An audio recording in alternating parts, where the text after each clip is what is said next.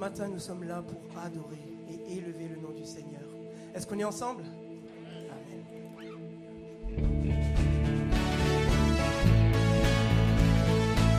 Nous allons proclamer.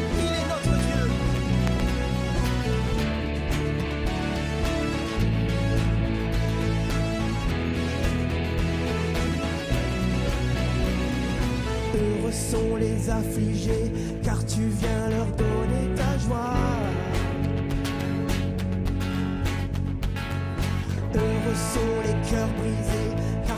seul les console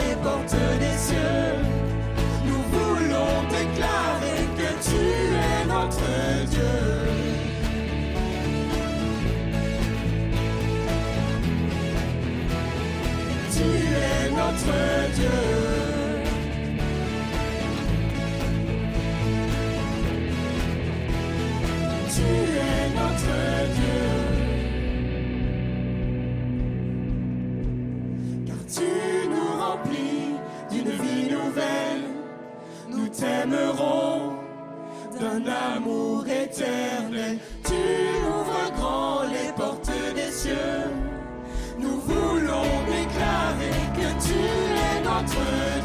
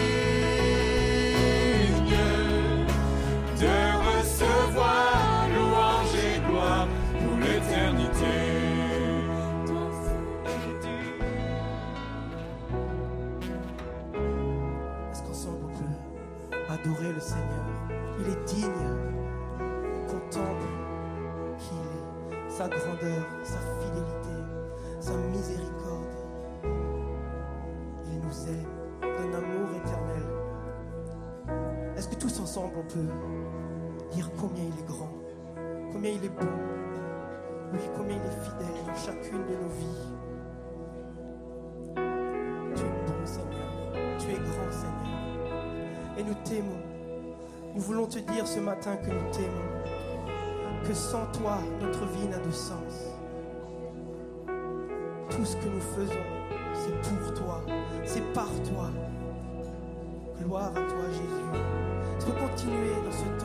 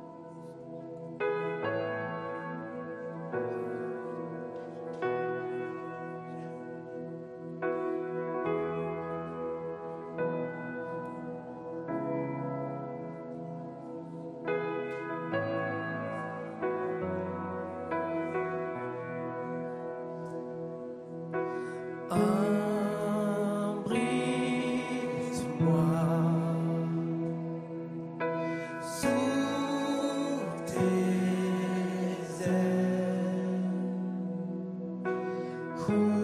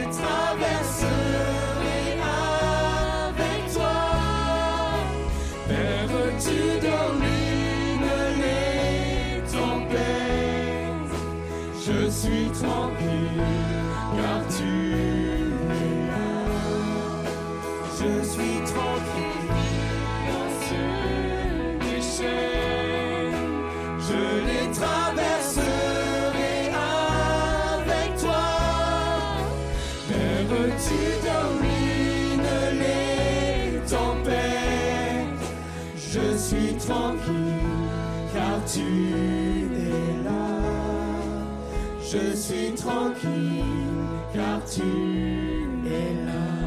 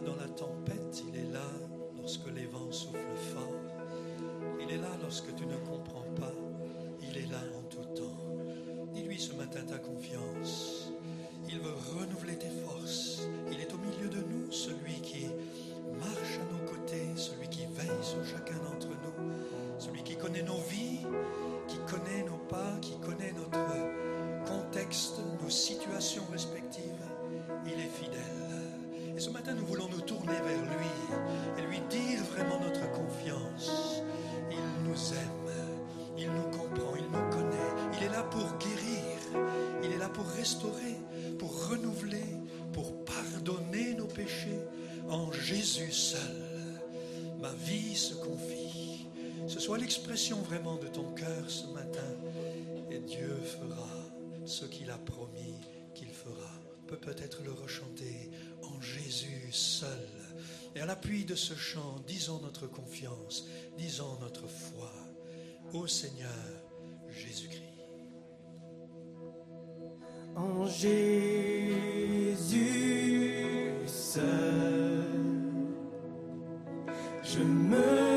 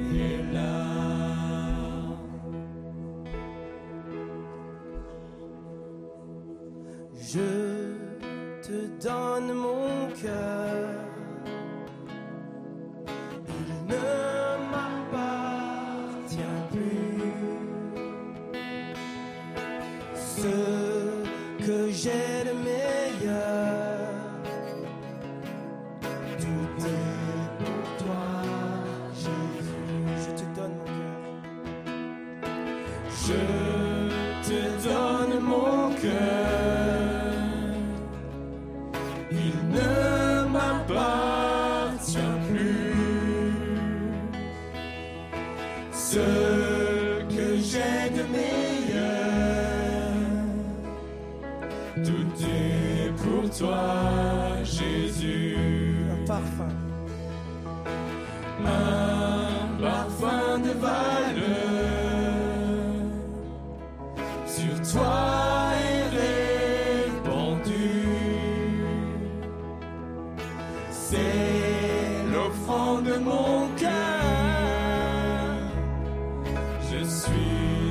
toi.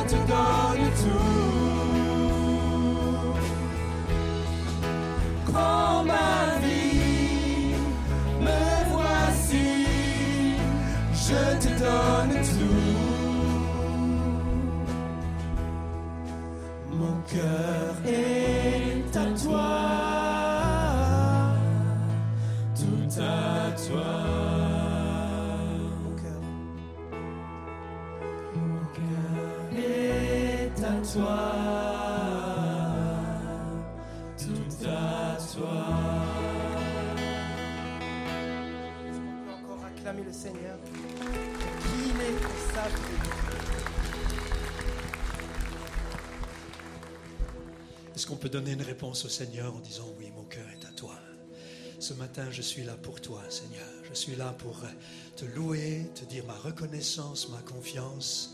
Et ce faisant, je suis renouvelé dans ma foi et dans ma confiance, dans tout ce que tu es pour moi. Merci, Seigneur, pour ce rassemblement. Merci pour l'Église. Merci pour la louange, pour la prière, la musique, le chant. Merci pour la parole. Merci pour tout ce qui construit, nourrit ma vie et qui me fait avancer, progresser avec toi. Sois béni, Seigneur. Amen, amen. Je vous invite à reprendre place. Certains ont commencé à prendre l'habitude d'arriver un petit peu plus tôt et c'est réjouissant. D'autres se mettent en covoiturage et je vois qu'on commence à prendre déjà euh, des habitudes d'une situation qui va être un petit peu compliquée dans l'avenir. Mais merci d'être conscient de cela. Certains découvrent qu'ils habitent à côté d'autres frères et sœurs et ça, c'est une très très bonne chose. Donc, on vous salue tous les uns et les autres ce matin. Soyez les bienvenus dans ce lieu pour louer le Seigneur avec nous. Vous qui êtes en ligne, soyez les bienvenus et que ce temps de célébration vous fasse le plus grand bien. On salue les ados qui reviennent d'un camp d'ados, là. Euh, vous êtes là, les ados? Voilà, bienvenue. Bienvenue. Jérôme est avec nous aussi ce matin. C'est lui qui va apporter la parole dans un instant. Nous sommes sur une série qui s'appelle Paraboles. On veut apprendre un petit peu ce que les paraboles ont à nous dire et comment on peut s'aligner, aligner notre vie sur l'enseignement de la parole. Auparavant, juste quelques informations à vous communiquer. Réunion de prière pour la mission, c'est un, nouveau cap qu'on prend pour la mission, prier pour la mission tous les deuxièmes jeudis du mois à 19h30 en salle jeunesse. La première aura lieu le jeudi 9 mars à 19h30. Ceux qui aiment prier pour la mission, donc tous les deuxièmes jeudis du mois et la première réunion de prière aura lieu donc le 9 mars à 19h30 à la salle jeunesse. Si vous avez entre 30 et 45 ans, une sortie est prévue ce samedi 25 février. Si vous êtes intéressé, Grégory se tiendra au point accueil. À la sortie, vous pourrez le voir et prendre toutes les informations concernant cette sortie du samedi 25 février. Une vente de gâteaux aura lieu dimanche prochain. Cette vente de gâteaux, et vous pouvez prier aussi pour ce rassemblement, cette vente de gâteaux concerne nos ados qui partiront très bientôt au centre euh, de la France et à Clermont-Ferrand, c'est au Zénith. Euh, c'est euh, le rassemblement écho euh, pourquoi écho Parce qu'on voudrait que ce qui se vivra là-bas, en termes d'enseignement de la parole de Dieu, de rencontres, de, moments forts avec les ados, puisse avoir un écho dans leur vie, des répercussions pour l'éternité. Donc plusieurs milliers de jeunes se retrouvent au mois de mai au Zénith de Claire-Petite-Live à Königshofen, c'est les locaux de, du Lumignon. Et puis, euh, Women's Day, comme son nom l'indique, cela concerne les femmes. Elsa, je te laisse le micro. Bonjour à tous, bonjour à toutes. Alors voilà, je m'adresse à vous de la part de toute l'équipe euh, euh, des femmes qui organisons le groupe les journées Women's Day, donc créées actrices. Donc c'est des journées que nous organisons pour les femmes. On a la chance d'avoir une église qui nous permet de vivre des moments comme ça, et alors aujourd'hui, nous nous réjouissons de vous annoncer la date. Donc ce sera donc le 11 mars. Ce sera une journée qui aura lieu de 10h à 16h. Alors on a la joie d'avoir euh, Yolande Schwab qui sera notre oratrice. On a déjà eu la joie de l'entendre la dernière fois. On est à chaque fois réconfortés, motivés. Donc on a vraiment hâte euh, de passer ces moments avec elle. Et le thème sera l'estime de soi. Donc ça, c'est un sujet que plusieurs d'entre vous avaient euh, eu à cœur. Et on est content justement de, aussi de vous faire part de voilà, notre souhait de vous intégrer dans les, idées, les thèmes qu'on voilà, qu'on utilise. Alors ce, ce sera un moment convivial qui sera à la cafétéria. Donc on a vraiment envie que ce soit quelque chose où il y ait du partage, un moment euh, voilà, de joie, d'échange, un moment euh, voilà, de, où on, est renouvelé. Alors il y aura également un, beau buffet, plein de, bonnes choses euh, qui seront pourvues au moment du repas. Alors c'est pour ça qu'on demande une petite participation. Elle est de 5 euros. Elle ne doit pas être limitante. On a vraiment eu à cœur avec l'équipe que ce soit pas limitant. Si quelqu'un euh, peut donner mais moins, qui donne moins, ou enfin que ce soit pas ça qui limite. Soit vraiment euh, euh, le but, c'est que vous soyez un maximum à, être présente. S'il y a y a un problème aussi de garde d'enfants, N'hésitez pas à nous le dire parce que on a aussi le souhait peut-être de mettre en place une garderie pour ce jour-là. Alors pour la plupart, euh, merci aussi pour les hommes qui ont pu garder les enfants et, qui les garderont euh, euh, au sein des familles. Et pour celles qui ne le peuvent pas, voilà, on va essayer de mettre en place cela. Donc, si certains hommes qui sont formés, qui ont l'habitude, peuvent nous faire part, voilà, soit le matin, soit l'après-midi, on vous en sera très reconnaissante. Voilà, en tout cas, on, on, se réjouit de vivre ces moments avec vous. Le lien d'inscription sera sur le site et il sera effectif à partir de lundi et la date limite d'inscription sera le 5 mars. Donc euh, voilà, on se, réjouit, on est renouvelé, renouvelé ensemble, renouvelé pour bénir nos familles, pour bénir aussi l'ensemble de l'Église. Donc merci à tous et à toutes qui rendent cette journée possible. Voilà, à bientôt. Merci Elsa. Pardonnez-nous pour toutes ces annonces, mais la vie de l'épi est tellement riche, il y a des choses à communiquer et à dire. Donc voilà, pour toutes les informations, prenez le réflexe, allez simplement sur le site de l'EPI et vous trouverez certainement les informations dont vous avez besoin. Sinon, au point accueil, l'équipe du point accueil se fera vraiment un plaisir de vous accueillir.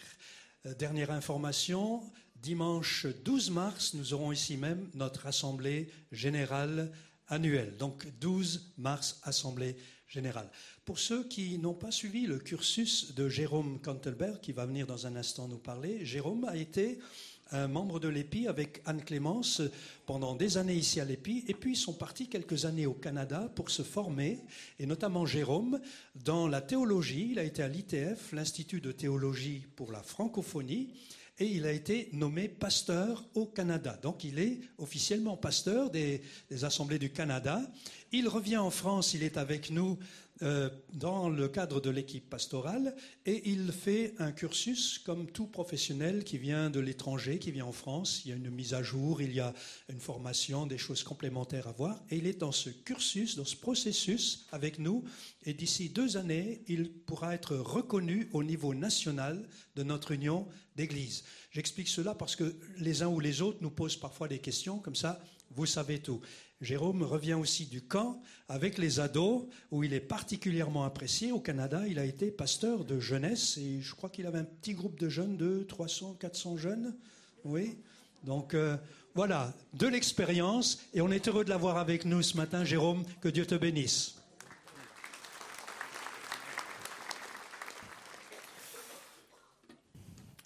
Bonjour tout le monde, vous allez bien? On met le setup comme il faut. Magnifique. Effectivement, je suis content d'être avec vous ce matin. Puis on revient du camp de ski, on a fini hier. Puis je vois qu'il y a quelques ados ici euh, présents. Est-ce qu'il y en a d'autres? Des ados, au fond aussi, il y avait des Herminiens qui étaient là. On a vécu vraiment des temps forts, on est heureux de voir ce que Dieu fait. Puis j'aimerais juste qu'on prenne quelques secondes pour remercier Dieu pour ce qu'il fait dans la vie de nos ados. Ça vous dit?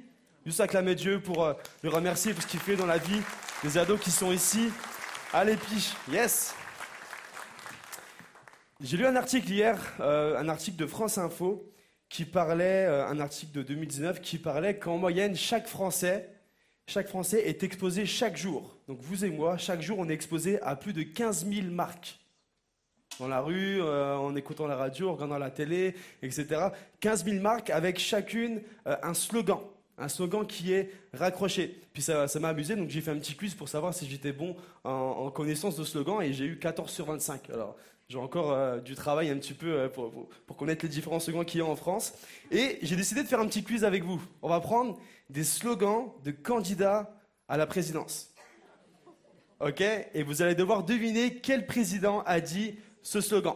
Et je vais vous donner l'année pour vous aider. Ça marche? On commence avec le premier. Qui a dit avec la France, pour les Français, en 1969 Désolé les jeunes, il y- il y en aura pour vous aussi. Est-ce que vous savez? Non? Ça fait longtemps, effectivement. C'est Georges Pompidou. Georges Pompidou. Deuxième slogan, un peu plus récent. Qui a dit ensemble, tout devient possible Ce prénom, c'est Nicolas. Juste un petit indice.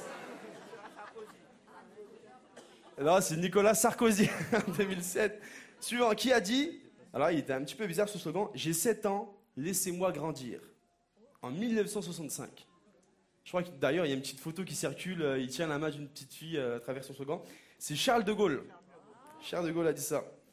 Qui a dit, certainement un des plus connus d'aujourd'hui, le changement, c'est maintenant, en 2012. François Hollande. Qui a dit, le président qu'il nous faut J'aime ce slogan. c'est Jacques, Jacques Chirac, en 1980. Attention, certainement le plus dur. Qui a dit, votez Le Pen Petite idée. Ah, Est-ce que c'est Marine ou, ou son papa? Non, c'était Jean-Marie Le Pen en 2007. Et le plus récent, qui a dit la France en marche en 2017 Macron, effectivement. Pourquoi je parle de ça? C'est intéressant, les slogans, c'est quelques mots finalement, c'est une phrase pour nous aider à présenter tout un programme, une vision, quel est le but derrière une campagne électorale. Et c'est intéressant de voir que dans Matthieu 13, Jésus finalement va, va donner différents slogans pour présenter à quoi ressemble son royaume. À quoi ressemble le royaume, comment il se met en place, comment on fait pour y, pour y entrer? Et comment il va s'établir concrètement? Puis on a vu la semaine dernière avec euh, Raymond Pierre que la première parabole, le premier slogan, c'est que c'est un royaume à contre-courant qui ne s'impose pas, mais qui s'accepte par la foi, qui se propose. Et on va voir aujourd'hui deux paraboles, celle de l'ivraie et celle du filet. Mais on va vraiment se concentrer sur la parabole de l'ivraie. Elles disent la même chose, mais la parabole du livret donne vraiment beaucoup plus d'informations. Donc vous inquiétez pas, euh, la parabole du filet, c'est exactement ce qu'on va voir dans le troisième point du message d'aujourd'hui. Et pour bien comprendre qu'est-ce que Jésus va dire et à quel point c'est choquant ce qu'il amène comme information sur son royaume, il faut comprendre comment les gens de l'époque, euh, que- quelle était l'attente messianique par rapport à l'implantation du royaume de Dieu. Les gens de l'époque avaient certainement euh, quelques versets en tête de le psaume 2, versets 6 à 9, il n'est pas affiché, mais je vais vous le lire. Voici probablement à quoi les gens s'attendaient quand on parlait du Messie qui va venir implanter son royaume. Psaume 2, versets 6 à 9. C'est moi qui ai établi mon roi sur Sion, ma montagne sainte. Je veux proclamer le décret de l'Éternel. Il m'a dit, tu es mon fils, je t'ai engendré. Demande-le-moi et je te donnerai les nations en héritage. Voici ce qu'ils avaient en tête. Les extrémités de la terre en possession. Tu les briseras avec un sceptre de fer, tu les briseras comme le vase d'un potier. Voici les gens de l'époque se sont dit, le Messie va arriver, il va briser les nations étrangères avec un sceptre de fer et ça va se faire remarquer. Maintenant, voyons ce que Jésus va dire dans cette parabole de l'ivraie. Matthieu 13, verset 24. Le royaume des cieux ressemble à un homme qui avait semé, jette des graines, une bonne semence dans son champ. Et là, pas du tout impressionnant. Pas du tout impressionnant. Jésus est pertinent. Pourquoi? Parce qu'il utilise une image que les gens connaissent. La plupart des gens de l'époque travaillaient dans des champs qui appartenaient à des, gens super riches et euh, la, la nourriture principale c'était le pain. Donc forcément il faut planter des graines, forcément il faut avoir du blé, forcément il faut manger. Et la plupart des gens travaillaient dans les champs. Donc Jésus est pertinent, mais par contre il est super décevant. super décevant et choquant pour les gens de l'époque qui s'attendaient à ce que Jésus vienne. Et un peu comme euh, pour ceux qui ont vu Iron Man qui descend du ciel, qui arrive et qui disent Je suis là, le sauveur, je vais défoncer tous vos ennemis. USA C'est c'est un film américain, c'est pour ça. Mais les gens s'attendaient à ça. Les gens s'attendaient à ce que le Messie arrive et dise Vous inquiétez pas, les Romains, on va se les faire. On va vraiment se les faire. Mais Jésus arrive et dit Le royaume des cieux est semblable à un homme qui prend des graines et qui les met dans un terrain. Rien du tout d'impressionnant. Ça vient les challenger. Mais c'est bien aussi nous challenger, nous, par rapport à nos attentes personnelles et par rapport à nos attentes même en tant qu'Église. Sur un plan personnel, ça va nous challenger sur quel impact on pense que l'on peut avoir en tant que disciple. Je pense qu'on aimerait tous ici, pour ceux qui sont euh, au travail ou aux études, on aimerait tous arriver euh, un matin, soit à l'école, soit au travail, et puis dire un discours, présenter l'évangile, puis voir tous nos amis, tous nos collègues à genoux, repentance, oh là là, considère qu'on est des pécheurs, puis qui se donnent à Jésus. On aimerait tous vivre ça. C'est vrai. C'est notre cœur. Si tu es un disciple de Jésus, tu veux que tes amis, tu veux que ta famille, tu veux que ton voisinage se convertissent. Sauf qu'en vrai, ça ne se passe pas souvent, ça se passe même presque jamais comme ça. Pourquoi? Parce que le royaume des cieux est semblable à un homme qui saigne, qui aime des gens, qui est patient quand les collègues sont méchants, qui prie pour eux, qui reçoit des moqueries mais qui pardonne, qui fait grâce, qui montre au quotidien quel est le caractère de Jésus. Et moi j'ai vécu ce principe-là dans mon premier travail. J'avais 20 ans, je travaillais à Strasbourg, et puis, euh, c'était un, de mes premiers travaux et j'étais en feu pour Jésus. Je voulais vraiment que mes, mes, collègues euh, entendent parler de Jésus. Et à chaque semaine, à chaque semaine, j'arrivais. Puis bon, ça m'arrivait de dire des choses des fois qui n'étaient pas trop vraies. je venais juste de me convertir, j'avais quelques années de conversion. Mais je voulais vraiment imposer le royaume. Je voulais vraiment venir dire si, si, si, il faut que tu crois, Jésus il est venu, c'est prouvé, etc. Il est mort à la croix. Et puis là, j'enchaîne, j'enchaîne, et à chaque semaine. Et je me suis rendu compte qu'au plus je parlais de Jésus, au moins ça marchait. Au plus les gens se moquaient de moi. Au plus, c'est vraiment le ressenti que j'avais. J'avais l'impression d'être séparé d'eux et au plus je recevais des moqueries. Je préparais à me marier, puis ils savaient que je me gardais sexuellement par rapport au mariage. Je voulais vraiment m'engager avec ma femme avant d'avoir des relations sexuelles, et ils trouvaient ça trop bizarre. Puis moi, dans ma tête, je fais, mais non, c'est pas bizarre. C'est, bah, j'écoute la parole, j'écoute Dieu, il y a rien de plus important. Et ça a créé un décalage. je me suis vraiment senti comme un intrus. Et certainement, une des pires soirées de ma vie, c'est on a été au restaurant pour, euh, pour fêter un, un collègue qui avait eu un certificat dans notre métier. Et puis là, euh, on est resté 2-3 heures au restaurant. Et pendant une heure, pendant une heure, tout le monde s'est acharné sur moi. Tout le monde. Puis c'était juste, ouais, moquerie. Prenait pour. Euh, t'es juste un pantin en fait. Tu fais n'importe. Enfin bref, moquerie, moquerie, moquerie. Et puis moi, j'étais comme. Le sentiment que j'avais, c'était j'étais attaché à un poteau, puis il me lançait des œufs, puis je pouvais pas me défendre la, même, sensation. Et je suis allé dans ma voiture juste après, j'ai mis de la louange, puis là je me dis c'est pas grave et tout. Mais en fait, au fond de moi, la pensée que j'avais c'était Seigneur, il est où ton royaume? Je parle de toi, euh, je m'efforce d'avoir mon témoignage, je suis pas parfait, mais, mais, je, prêche l'évangile, et puis, puis tu dis que. Et en fait, il se passe rien. Puis j'ai l'impression que ça s'empire. c'est pas normal. Du coup, je me suis dit, je vais arrêter de parler de Jésus, et puis je vais être méchant, puis peut-être ça se fera l'inverse. Mais euh, non, je me suis pas dit ça. Et ça, c'était quelques mois avant mon mariage. Et puis arrivé au mariage, tous mes collègues, mon patron étaient invités, puis on s'est marié ici dans cette salle euh, le 17 décembre 2016. Et au moment de la cérémonie qui se trouvait à la, à la cafétéria, mon patron vient me voir, tout seul. Et c'était une des personnes qui se moquait le plus de moi, qui venait vraiment me confronter, puis, puis, puis, et puis me challenger sur ma foi.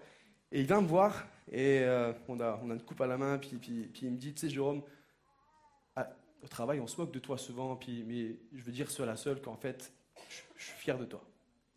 Puis il me dit, mais en fait, tu as un exemple, et puis j'aurais aimé vivre ce que tu vis. ça, puis moi au début, je ne comprends pas, je fais, mais pourquoi tu, tu, tu... Et en fait, Saint-Esprit, il est venu vraiment marteler dans mon cœur que toutes les graines que j'étais en train de semer, même si je voyais rien qui poussait, ça prenait racine petit à petit.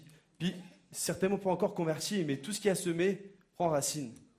Et à force d'arroser, à force de semer, à force d'aimer, à force de pardonner, à force d'écouter, à force de prier, à force de pleurer même des fois, eh ben, le fruit commence à sortir. Et ça prend du temps. Cette image-là, pour les gens de l'époque, c'était, mais, mais ça veut dire qu'au royaume va mettre des années à venir, parce qu'une graine, ça met du temps à pousser. Mais c'est comme ça que le royaume fonctionne. Aimer, semer, pardonner, être patient, être à l'écoute. Et petit à petit, ça porte du fruit. Ça vient aussi nous challenger sur notre sanctification personnelle. Euh, je vais partager aux ados durant la semaine, on a apporté avec Mathieu différents messages et je leur disais qu'une des choses les plus frustrantes pour moi, et peut-être que ça va vous rejoindre, c'est j'ai envie de ressembler à Jésus. C'est mon désir le plus profond. Est-ce qu'il y en a qui ont ce même désir-là en tant que... Yes, ok, quand même, c'est bon. On est dans, une église. Et euh, on veut ressembler à Jésus, mais trop souvent je suis rattrapé par la réalité que l'apôtre Paul va développer en disant, mais euh, je désire ça, mais je fais tout le mal que je veux pas et je fais pas le bien que je veux. Et après, il va se dire sur lui, misérable que je suis. Et ça, ça m'énerve. Ça, ça, ça vient vraiment me chercher parce que c'est très frustrant. Tu veux ressembler à Jésus, mais tu n'y arrives pas. On aimerait tous être transformés comme ça. De passer de l'impatience à la patience, de passer de addict à libéré, de passer à peu importe ce que tu mets derrière. Et parfois on vit ça. Je connais des gens euh, qui, ont été libérés en un claquement de doigts. Mais par contre, je pense qu'on pourrait tous lever la main et dire voici un domaine de ma vie que depuis que je suis converti, ça avance vraiment pas vite. On pourrait tous citer, on pourrait tous prendre une porte-carte et dire ben moi, moi, je, suis en souffrance par rapport à ça. Je suis en souffrance par rapport à, la colère. Je suis en souffrance par rapport à la patience. Qui est patient en voiture? Personne. Je m'engage, je pense que personne n'est patient en voiture. C'est impossible. Non, je ne vais pas généraliser, mais à mon avis, j'ai raison. On a tous des choses, ça met du temps à venir. Et il y a une, conférencière et une autrice qui s'appelle Jackie Hill Perry, euh, qui a un témoignage incroyable et qui disait euh, la chose suivante. Une des raisons pour lesquelles beaucoup de chrétiens, quand ils s'engagent avec Jésus, sont déçus et découragés dans les premières années, c'est qu'on leur enseignait justement que Jésus allait les transformer dans tous les domaines en un claquement de doigts. Et là, elle a fait un rappel super intéressant, j'avais jamais vu ça comme ça. Elle dit, Jésus a dit qu'il faut porter sa croix. Et dans le contexte de l'époque, porter sa croix, c'était tu portes ta croix, tu avances sur un chemin, il y a plein de moqueries autour de toi, ça prend du temps, ça fait mal, Ensuite, tu vas crucifier, parce que la Bible nous parle de crucifier notre chair, les mauvaises manières, les mauvaises habitudes. Et c'était une mort extrêmement lente à l'époque, et extrêmement douloureuse. Et ce qu'elle dit, c'est qu'en fait, la manière de suivre Jésus, c'est qu'il y a des choses dans ta vie qui vont mettre du temps à mourir. Qui vont mettre du temps à être crucifié, qui vont mettre du temps à être changé, de, passer de l'ancienne personne que tu étais à la nouvelle personne que Jésus euh, veut faire en toi. On a tous un nouveau cœur, mais le temps que ce nouveau cœur prenne pleinement identité en nous, ça prend vraiment du temps. Et c'est comme ça que le royaume fonctionne. C'est un royaume discret, mais qui avance dans notre vie personnelle, tranquillement. Comme on dit Québec, tranquillement, pas vite. Dit ça. En mode vraiment, on prend le temps. Mais par contre, la transformation, elle est là. Et avec du recul, quand tu analyses plusieurs années, même des fois quelques mois, quelques semaines, tu vois une différence. Tu vois une différence. Ça vient aussi nous challenger sur, sur l'Église. On a tous une certaine définition du mot réveil dans l'Église. Et quand on entend réveil, on entend miracle, on entend euh, des foules qui se convertissent, on entend des histoires, on entend par exemple comment euh, les assemblées de Dieu ont été créées. Ça a été créé avec réveil qui a commencé en 1901 aux États-Unis, puis c'est venu en France avec Douglas Scott.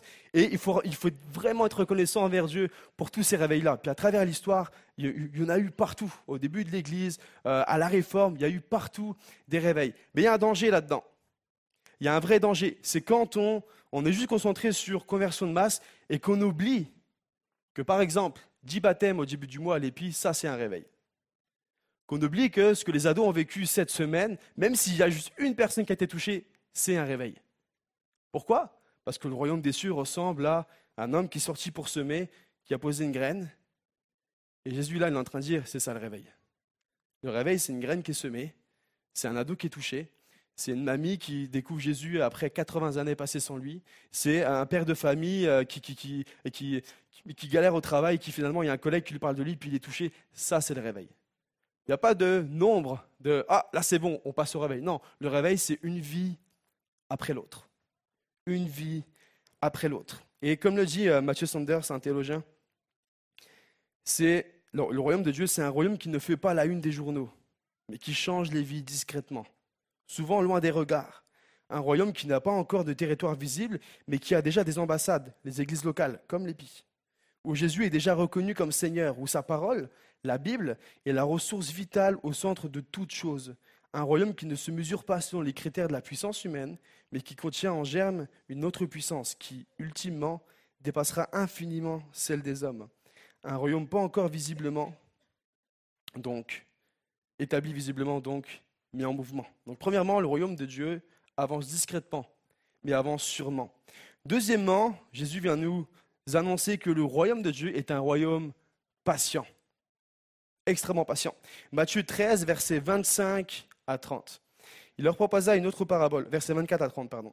Le royaume des cieux ressemble à un homme qui avait semé une bonne semence dans son champ, mais pendant que les gens, pendant que les gens dormaient, son ennemi vint, sema de la mauvaise herbe parmi le blé et s'en alla.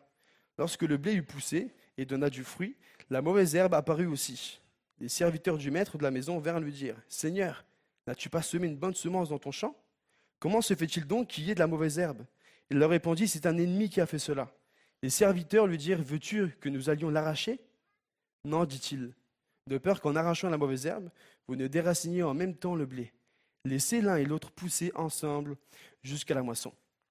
Encore une fois, Jésus parle de quelque chose qui se passait réellement à l'époque. Euh, Craig Kinner, qui est un théologien spécialiste du plan, euh, euh, du plan culturel à l'époque du Nouveau Testament, dit la chose suivante, c'est que à l'époque, deux fermiers qui étaient en conflit avaient l'habitude de se lever la nuit, d'aller dans le champ de son ennemi et de jeter de l'ivraie.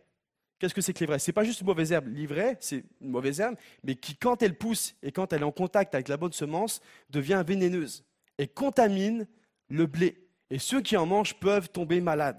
Donc ce n'est pas juste la mauvaise herbe qu'on voit dans notre jardin, qu'on arrache. Non, non, ça contamine et ça peut vraiment rendre malade les gens. Et c'est intéressant de voir que, que les Juifs de l'époque, quand ils pensent à l'ivraie, quand ils pensent à ce que Jésus est en train de dire, voici ce qu'ils ont. Et, puis, et puis Jésus va l'expliquer pardon, quelques versets plus tard. Voici ce qu'il va dire. Il va interpréter c'est quoi cette mauvaise semence. Celui qui sème la bonne semence, c'est le Fils de l'homme. Matthieu 13, verset 37, 38. Le champ, c'est le monde. La bonne semence, ce sont les enfants du royaume. Et la mauvaise herbe, ce sont les enfants du mal. Et dans la tête du juif de l'époque, les enfants du mal, c'est qui? C'est les nations étrangères. Et plus spécifiquement dans le contexte vraiment où ils sont oppressés par les Romains, les ennemis, numéro un, c'est les Romains, qui sont aussi leur plus grande source de souffrance. Donc Jésus vient vraiment les chercher là sur, ok, où est ton cœur? Qu'est-ce qui se passe dans ton cœur par rapport à l'ivraie? Qu'est-ce qui se passe dans ton cœur par rapport aux Romains? Et quand on voit ce que Jésus dit par rapport aux serviteurs, il discerne très très bien ce qu'il y a dans leur cœur. Parce que le serviteur va dire, Seigneur, veux-tu que nous allions l'arracher? Ou autrement dit, Seigneur, veux-tu que nous allions mettre en place ton jugement maintenant en détruisant tous ceux qui nous font souffrir? Voici ce que ça veut dire. Quand on parle d'arracher la mauvaise semence, c'est Seigneur, est-ce que tu veux qu'on aille détruire tous ceux qui sont tes ennemis, mais entre guillemets, qui sont nos ennemis, tous ceux qui nous font souffrir? Et ça, c'est une prière que j'ai tellement faite dans ma vie, puis je pense qu'on l'a déjà tous faite. Seigneur, quand est-ce que tu vas me libérer de la souffrance? C'est ça comme prière. Seigneur, quand est-ce que tu vas détruire ceux qui se moquent de moi? Quand est-ce que tu vas enlever de mon chemin ceux qui me persécutent? Quand est-ce que tu vas faire en sorte que j'ai plus d'épreuves, que tout se passe bien, que tous ceux qui m'en veulent soit détruit. Et la, majorité des psaumes contiennent ce genre de prière. Combien de fois, des fois en, rigolant avec ma femme, quand on, s'amuse un petit peu, souvent je cite Seigneur, brise les dents de, de, mes ennemis, en parlant de ma femme. Mais c'est pour rigoler. C'est vraiment pour rigoler, ok? Ok ne pensez pas, alors il y a quelqu'un qui va faire un coup, une, coupure qui va mettre sur Internet. Non, non, du tout. C'est vraiment pour rigoler. Mais ce genre de phrase était dans les psaumes. David, à un moment donné, va dire David, l'homme selon le cœur de Dieu, va dire, Seigneur, brise les dents des enfants de mes ennemis. Comme du Québec, oh boy, oh boy, il n'est pas bien lui. Mais c'est vraiment écrit. Et tu sais quoi, faut pas avoir honte d'avoir ce genre de prière. Jésus n'est pas mal à l'aise quand on fait ce genre de requête. Jésus n'est pas mal à l'aise quand on lui demande, Seigneur, Qu'est-ce que tu es en train de faire? Agis puis détruis mes ennemis. Enlève ma souffrance. Seigneur, viens me guérir. Jésus n'est pas mal à l'aise avec ça. Puis je pense qu'il faut le demander. Et le danger, justement, ce serait plutôt de garder ça pour soi dans son cœur et de ne pas, le déverser devant Dieu. J'ai passé un automne avec, euh, avec ma femme, avec ma famille, compliqué par rapport à notre retour. On a vécu différents challenges. Et ça m'arrivait des fois, des matins, de me lever et de dire Seigneur, t'es où? Pourquoi on vit ça? Pourquoi Pourquoi c'est aussi dur? Pourquoi? Et à, aucune reprise, j'ai senti Jésus dire ah, je sais pas, je sais pas quoi. Non, non, non, Jésus n'est pas à l'aise avec ça, puis Jésus, veut recevoir justement toutes ces, toutes ces prières, toutes ces lamentations. Ça ne veut pas dire que Jésus va tout le temps nous répondre du pourquoi de ce qu'on vit, du pourquoi de nos souffrances. L'histoire de Job nous montre que Jésus, en fait, enfin Dieu n'a jamais expliqué à Job pourquoi il souffrait. Par contre, ce qu'il lui a dit, c'est Je suis avec toi. Je suis avec toi dans ta souffrance, garde les yeux fixés sur moi. Et quand on voit le fruit que ça a donné, on comprend que Dieu avait raison. Alors que Job n'a jamais su pourquoi. Il avait souffert. Mais je pense que une des réponses qui pourrait être attribuée à tous ceux qui souffrent en ce moment, tous ceux qui passent par des moments où tu as vraiment l'impression que Jésus ne se soucie plus de toi. traverse tous des moments comme ça. Peut-être que Jésus aimerait répondre ce matin à des gens vraiment qui ont le sentiment qu'ils sont tout seuls, que le royaume a vraiment disparu, que la graine qui a été plantée dans leur cœur, finalement, elle ne porte vraiment pas du bon fruit. Voici ce que Jésus aimerait répondre. Et c'est super important pour ceux qui ont besoin d'entendre ça. Jésus aimerait te répondre, je le sais. Je sais ce que tu vis, je sais ce que tu ressens, je sais ce que tu traverses, parce que quand j'étais sur terre, j'ai été trahi. J'ai vécu le deuil. On s'est moqué de moi. On m'a insulté. On m'a injustement puni de mort.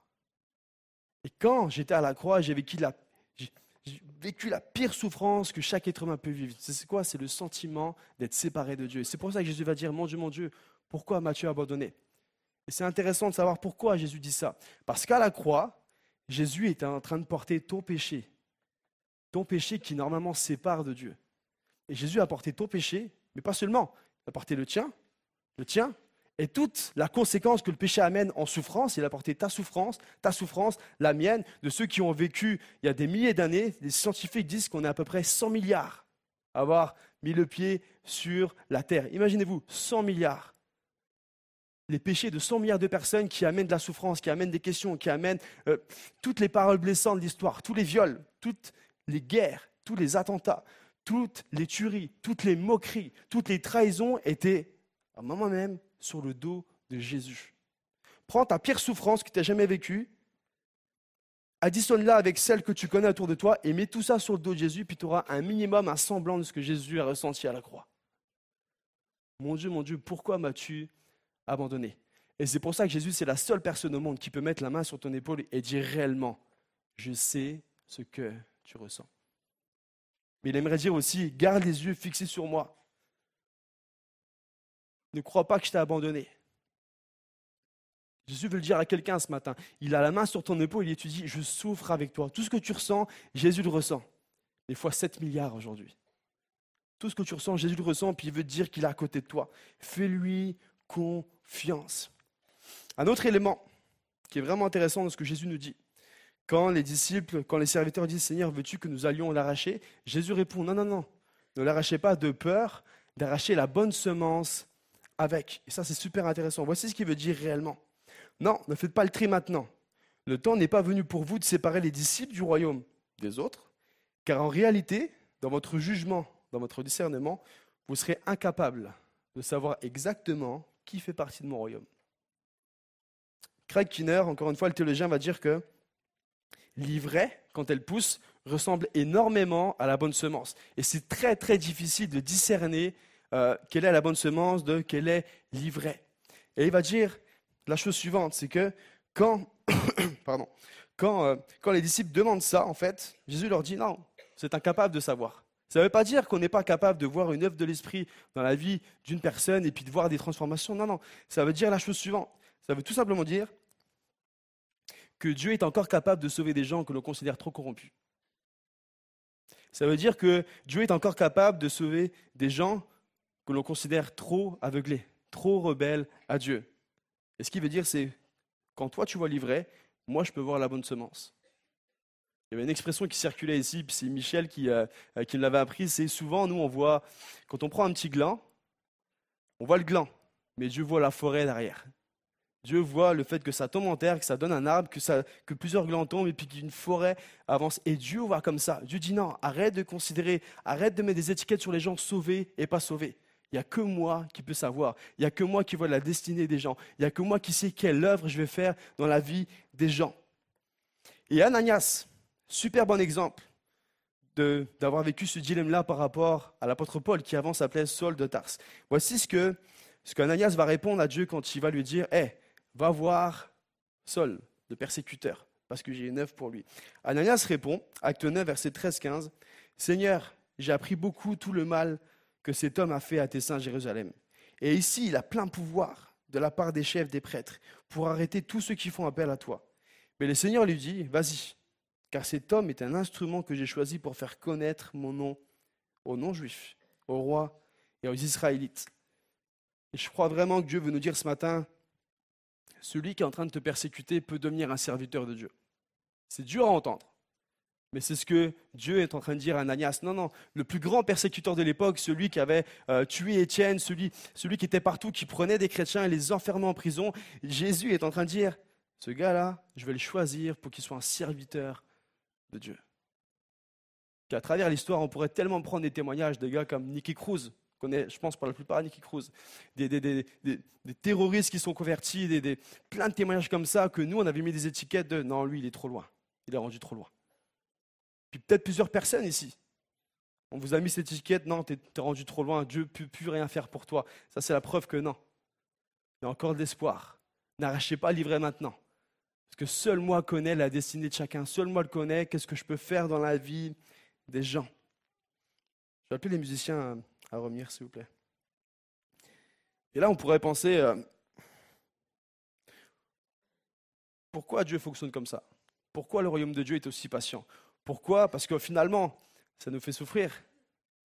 Parce que si sur Terre, il n'y a plus de péché, et puis il n'y a, plus de, il y a plus de personnes qui croient pas en Dieu, finalement, il n'y a, a plus de souffrance. Parce que la parabole va nous dire que justement, euh, toute la souffrance vient de ça, vient de la conséquence du péché, de la désobéissance. Donc pourquoi Dieu fonctionne comme ça? Puis on peut se poser la question. Je pense que l'apôtre Pierre, dans 2 Pierre, chapitre 3, verset 9, nous donne vraiment un, un très bon élément, élément de réponse. Le Seigneur ne tarde pas dans l'accomplissement de la promesse, comme certains le pensent. Au contraire, il fait preuve de patience envers nous, voulant qu'aucun ne périsse, mais que tous parviennent à la repentance. Fondamentalement, le cœur du royaume de Dieu, c'est que tous parviennent à la repentance et tous entrent dans le royaume et tous passent l'éternité avec lui. Et c'est le dernier point. Le dernier point, c'est que la parabole nous dit que le royaume va s'établir. Matthieu 13, verset 30. Laissez l'un et l'autre, en parlant de l'ivraie et de la bonne semence, laissez l'un et l'autre pousser ensemble jusqu'à la moisson. Et au moment de la moisson, je dirai au moissonneur, arrachez d'abord la mauvaise herbe et liez-la en gerbe pour la brûler, mais amassez le blé dans mon grenier. Et un peu plus loin, Jésus va expliquer, il vient interpréter euh, ce verset. Matthieu 13, verset 41-43. Le Fils de l'homme enverra ses anges. Ils arracheront de son royaume tous les pièges et ceux qui commettent le mal. Ils les jetteront dans la fournaise de feu où, il y aura des pleurs et des grincements de dents. Alors les justes resplendiront comme le soleil dans le royaume de leur Père. Et il finit avec que celui qui a des oreilles pour entendre, entende. Je crois que Jésus ici, spécifiquement ce matin quand je priais, il veut lancer deux appels. Premièrement, c'est peut-être que tu ne fais pas encore partie du royaume. Et revenir sur ce que Raymond Pierre avait dit la semaine dernière. Si tu as des oreilles pour entendre, si tu es touché par le message, si, si ça te parle, si tu te dis, mais c'est quoi ce royaume C'est quoi? Et puis on n'est pas là pour promettre un royaume où tu n'auras plus de souffrance. Non, on l'a vu. Il y aura des difficultés. Mais par contre, on promet un royaume d'un roi qui est mort pour toi, qui comprend tout ce que tu traverses, que la Bible appelle le prince de paix et celui qui peut te donner accès à sa présence. Et au jour du jugement, parce que là, ça parle d'un jugement, il y aura un tri, il y aura, il y aura une fin pour toi et pour moi. Peut-être pas la fin du monde. Une fin du monde va arriver, mais on aura tous la fin de moi, la fin du mois. Et à cette fin-là, il y a un tri qui sera fait. Jésus, ça fait 2000 ans qu'il a lancé son message de Voici mon royaume. Je ne l'impose pas, je le propose. Alors que celui qui a des oreilles pour entendre, entende. Et si ça touche, on va juste passer un petit temps de prière après.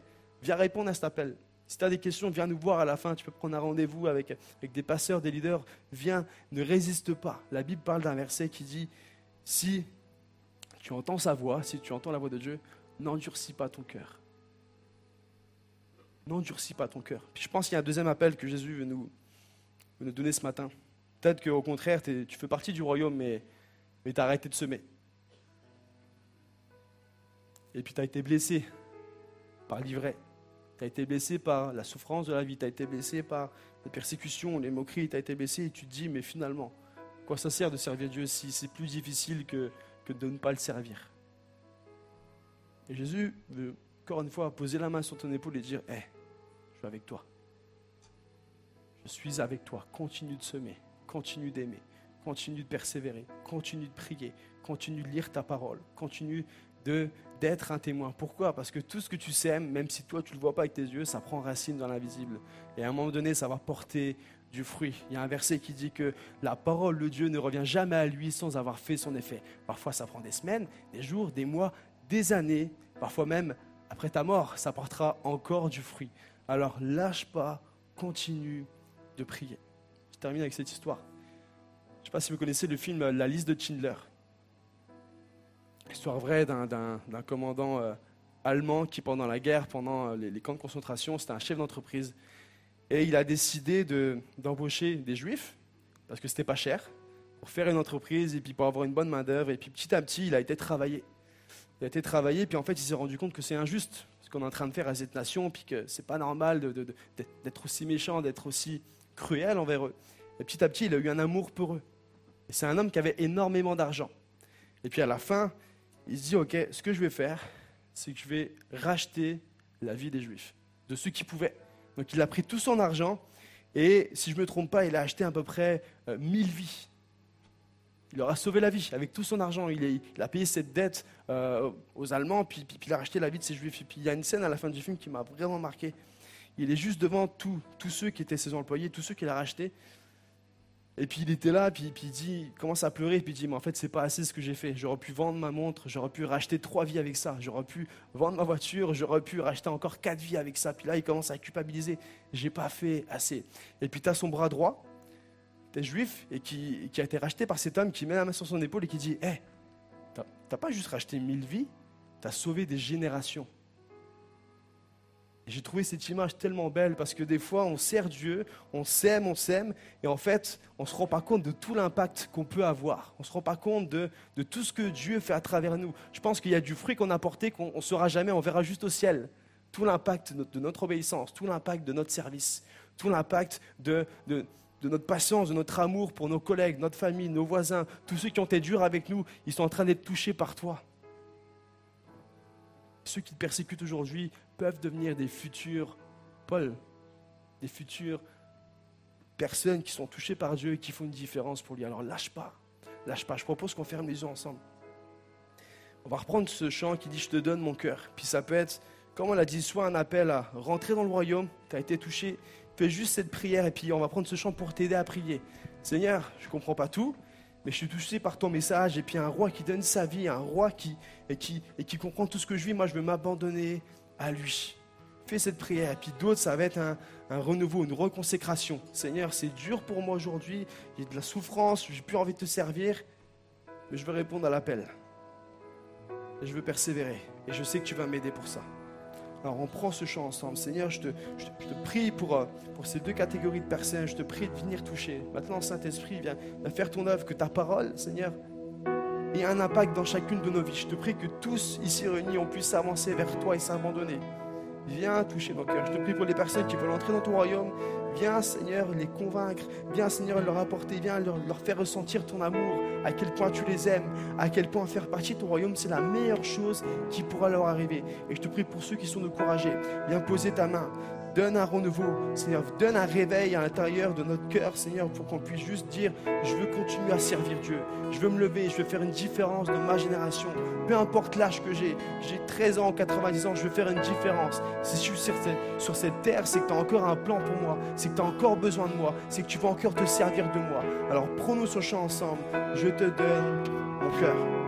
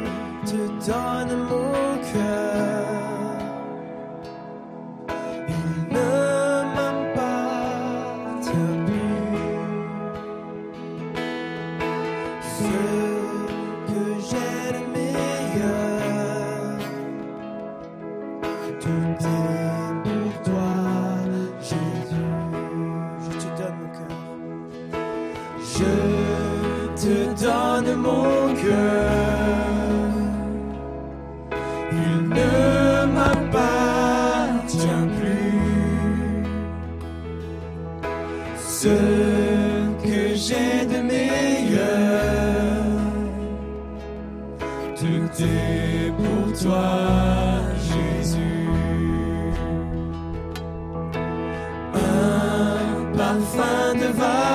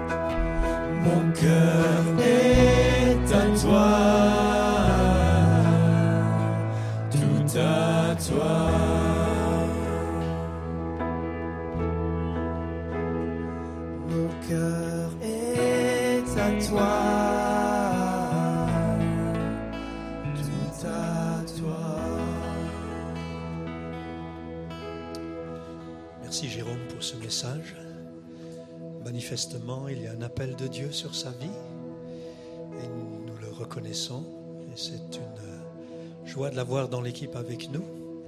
Merci pour euh, ton cœur. Merci d'être gentil avec ton épouse.